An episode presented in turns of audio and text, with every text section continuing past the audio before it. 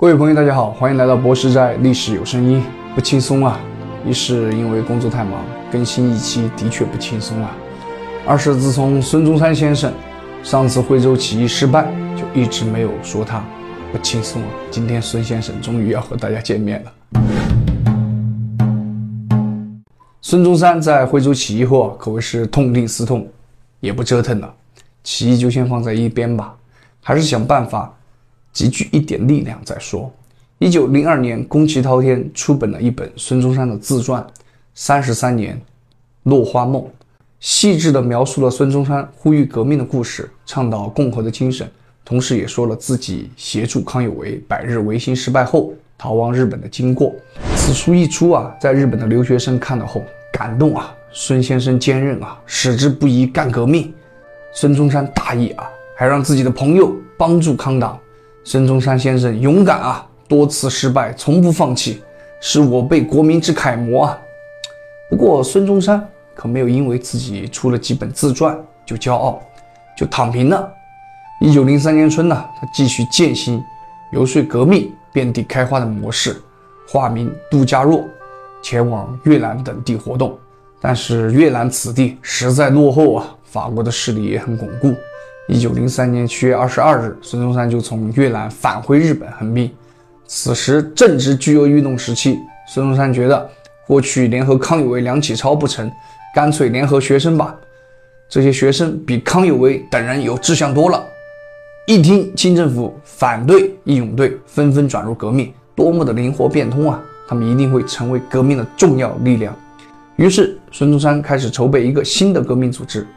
他先找到这个廖仲恺夫妇、马君生、胡一生，还有黎中石等人，就说物色有志学生，结为团体，以任国事。在日的部分私费留学生啊，一听好嘞，但是我们有个迫切的需要，我们想学习军事，但是清廷这帮狗杂种不让我们去。孙先生，要不给我们搞个军事学院吧？孙中山见到这种充满热血的青年，实在高兴啊，说干就干。孙中山立刻与全养义商量办军事学校，全养义就介绍日本的退役骑兵小室右次郎和步兵大尉野熊藏担任教官，在东京青山就创办了革命军事学校。第一批入学者就多达十四人。开学那天，孙中山亲自出席，带着学生们宣誓：驱除大陆，恢复中华，创立民国，平均地权。大家发现没有，和以前的誓词不一样了。这次孙中山对新中会的誓词做了重大的修改，那就是加入平均地权。孙中山的革命理想不再局限于民族和民权了，开始考虑民生了。我觉得这是孙中山思想的重要转折。这时候他才意识到，中国老百姓千千万是生活在最底层、最艰难的一个群体，必须要考虑老百姓的生活，老百姓才会跟着你干。学校创立后啊。九月二十六日，孙中山离开日本，前往檀香山。孙中山带着章太炎《博康有为论革命书》和周荣《革命军》两个刊物的合刊起行。黄宗养为他践行，写了一首诗：“此去天南翻北斗，移来邦水电新都。助看叱咤风云起，不辱胡虏非丈夫。”孙中山到底要去干嘛呀？这诗写得如此悲壮豪云，那就让我们继续。往下看，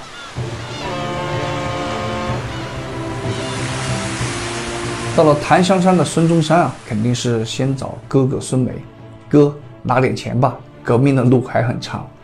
孙梅二话不说支持，但是令孙中山非常愤怒的是，他妈的梁启超竟然把新中会的人全部拉到保皇会去了，孙中山不得不前往西鲁发表演讲。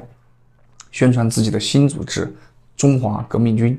入会的口号依旧是上述十六个字。孙中山口才好啊，第一批加盟的人就有十多个。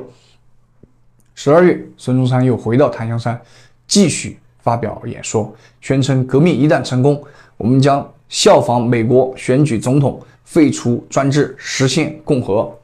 有人说，我们需要君主立宪。这是不可能的，没有理由说我们不能建立共和制度。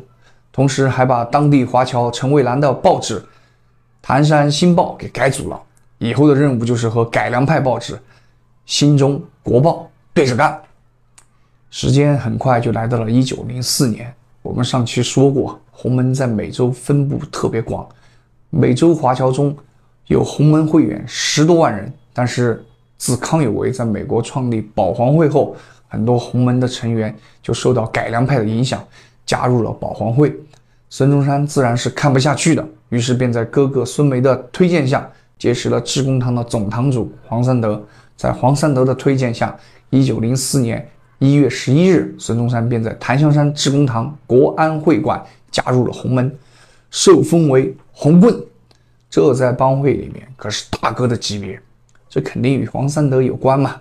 总堂主的关系，既然一加入，级别就和其他人普通人不一样。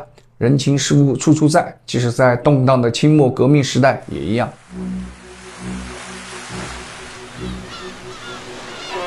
四月份，孙中山启程前往旧金山，哪知这事竟然被保皇会知道了。保皇会驻旧金山的总领事就给美国海关告发，说孙中山拿的是假护照，不能让他入境。看来红门里啊，肯定是有保皇会的眼线的。美国海关就把孙中山给扣留了，审讯他。孙中山不得已写下自述证言，这个证言的原件现在还保存在旧金山的美国国家档案局。广州的中山纪念馆是复印件。孙中山在证言中说啊，自己是一八七零年出生在夏威夷的，还宣誓自己取得了夏威夷的出生纸。这主要是因为美国国籍是属地主义，出生在美国境内就自然取得美国国籍。后来还是黄三德找人去担保，才把孙中山给弄了出来。出来后啊，孙中山就在旧金山改造洪门，他亲手制定。致公堂的新章程提出联合大群，团结大力，以图光复祖国，拯救同胞，实为本堂义务之下不可或缺者。同时，还把驱除鞑虏、恢复中华、创立民国、平均地权定为洪门的纲领。五月二十四日，孙中山就带着黄三德到美国各地去搞革命宣传。旧金山致公堂配合，便向各地发布公告，宣称排满革命，舍我其谁。红缨红缨，素意奋发，同心协力，众志成城，共图一举。孙中山一看，嗯，战果还不错，便写信给黄宗养说：“帝尽在苦战之中，以图扫灭在美国之宝党，已到过五六处，据称得手。”七月二十二日到八月三十一日，孙中山又和王宠惠合作，写了《中国问题的真解决》一文。文中大肆批判满洲贵族的专制统治，认为由满洲人来改革国家那是绝不可能的，因为改革意味着对他们的损害，他们将会被中国人民吞没，改革就会让他们丧失各种特权。文章认为满清王朝气数已尽，正在迅速走向灭亡，热情地展望了中国革命成功后的美好情景。九月十四日，孙中山又抵达华盛顿。九月二十七日，又前往纽约。在纽约啊，孙中山与保皇会的欧举甲在华人剧院一起演讲，互相辩论，搞了十多天。这个欧举甲特别有意思啊，大家可以了解一下。他是康有为的学生，也和梁启超一样，戊戌政变后就逃到日本。起初，他也和孙中山会过面，还和陈少白等人有过来往。当时就写了《中国历代革命缩略》。康有为读了后啊，大怒：“你他妈的是要跟孙中山干革命吗？简直大逆不道！赶快给老子滚到澳门去搞保皇！”一八九九年啊，欧菊甲和梁启超等人还在东京创办了大同学校，蔡锷还是这个学校的学生。七八月间啊，欧举甲和梁启超在内的康门十三人还结义，联名给康有为写了一封信。信中的意思大概就是，主张两党合作，同时劝康有为退休吧，当个荣誉会长就可以了，不要再干预我们晚辈干事了。结果他们十三人就被康党的保守派蔑称为康门十三太保。康有为立刻派人啊，带着钱去日本，把欧举甲和梁启超给分开了，勒令梁启超去檀香山，欧举甲去澳门。去到澳门的欧菊甲不改。与革命党合作的意图啊，竟然还参与了1900年郑世良组织的起义，这是很快就被康有为知道了。清廷通缉欧菊甲，他不得不返回日本。康有为立刻又把他调往旧金山，主持保皇会的报纸《文心日报》，担任主笔。进了这个报馆后的欧菊甲与革命党合作之心不死啊，经常写一些支持革命党的文章，结果就被逐出了报馆。后来通过关系也加入了美国的洪门致公党。此时的欧居甲其实还倾向革命啊，但是又和孙中山存在不同的革命理念。后来欧居甲在《大同日报》上写了一篇五六万字的长文《广东独立脱离满清羁绊之说》。康有为看了之后大为恼火，便又写信给欧居甲：“得汝书头痛不可言，汝等破吾死地，唯有与汝等决绝，分告天下而已。”康有为对付欧居甲的招数。简直和对付梁启超的招数一模一样。头痛、心痛，以死相逼，以断绝关系相逼。欧居甲无奈呀，我的老师嘞，你不要老是这样好不好？再后来就是孙中山到纽约嘛，欧居甲又因为与孙中山革命理想不一样，双方就展开了激烈的辩论。欧居甲接连在《大同日报》上批判孙中山，说孙中山是伪革命党，借革命行骗，自己才是真革命党。认为会党人士不应该被孙中山的革命宣传所愚弄，支持孙中山的致公党领袖黄三德对此非常不满啊！这可是老子兄弟孙梅的弟弟啊！你欧居甲骂人，能不能先看看我的态度啊？是不是？但是黄三德起初还是非常想欧居甲和这个孙中山合作的，并且尽力劝说这个欧居甲。但是欧居甲和梁启超不一样，我连康有为的话都不听，还听你黄三德的吗？继续批判孙中山，黄三德就怒了，直接把欧居甲从报社辞退。孙中山趁机就推荐留日学生刘成瑜继任主笔，《大同日报》的言论于是就被孙中山的革命党所掌握。